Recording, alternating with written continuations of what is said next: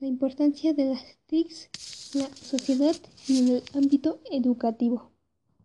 Las TICs han ido teniendo progresivamente una mayor repercusión en la sociedad en general y en particular en el ámbito educativo. Este nuevo mundo tecnológico, si bien representa grandes ventajas, también genera algunos inconvenientes.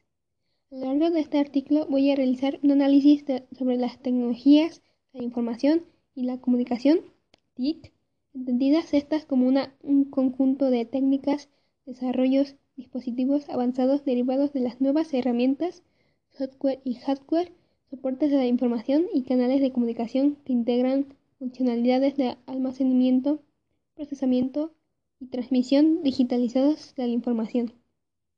La incorporación de las TICs en la sociedad y en especial en el ámbito de la educación han ido adquiriendo un crecimiento importante que ha ido evolucionando a lo largo de estos últimos años, tanto que la utilización de las tecnologías del aula pasará de ser una posibilidad de, de erigirse como una necesidad y como una herramienta de trabajo básica para el profesorado y el alumnado. La aparición de las nuevas tecnologías ha supuesto un cambio profundo en una sociedad que no en vano ha pasado a recibir el nombre de sociedad de la información. Nuestro actual entorno y gracias a herramientas como el Internet, la información está disponible en cantidades ingentes al alcance de todos. Sería impensable esperar que un cambio de esta de esto no tuviera impacto en la educación. Otros de los impactos del uso de estas herramientas están en los contenidos curriculares, curriculares que permiten representar información de una manera muy distinta a como lo hacían los tradicionales libros y videos. Para empezar, se trata de contenidos más dinámicos con una característica distinta, fundamental, la interactividad. Ello fomenta una actitud activa del alumno o alumna frente al carácter de exposición o pasivo, lo que hace posible una mayor implicación del estudiante en su información. Los nuevos contenidos permiten la creación de simulaciones, realidades virtuales, hacen posible la adaptación del material a las características nacionales o locales y se modifican y actualizan con mayor facilidad. TIC y la escuela. Resulta evidente que las TIC tiene un protagonismo en nuestra sociedad. La educación debe ajustarse y dar respuestas a, las necesidades de cambio de la sociedad. La información en los contextos formales no pueden desligarse del uso de las TICs cada vez que son las aceptables para el alumno.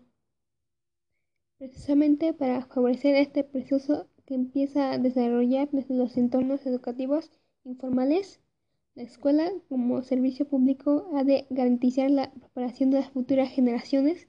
Para ello debe integrar la nueva cultura, alfabetización digital, material didáctico, fuente de información, instrumento para realizar trabajos, etc. Por ello es importante la presencia en clase del ordenador desde los primeros cursos como un instrumento más, con diversas finalidades lúdicas, informativas, comunicativas e instructivas, entre otras. En la actualidad, muchos maestros y maestras solicitan y quieren contar con recursos informáticos y con Internet para su docencia, dando respuestas a los restos de la plantean estos nuevos canales de información.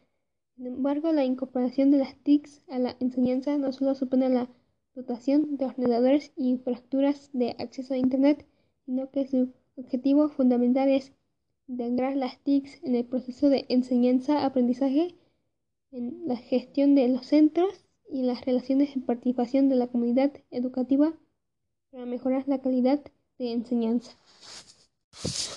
Los profesores tienen la posibilidad de generar contenidos educativos en línea con los intereses, las particularidades de cada alumno, pudiendo adaptarse, adaptarse a grupos reducidos e incluso a un estudiante individual. Además, el docente ha de adquirir un nuevo rol y nuevos conocimientos desde conocer adecuadamente la red, sus posibilidades, hasta cómo utilizarla en el aula y enseñar a sus alumnos sus beneficios y desventajas.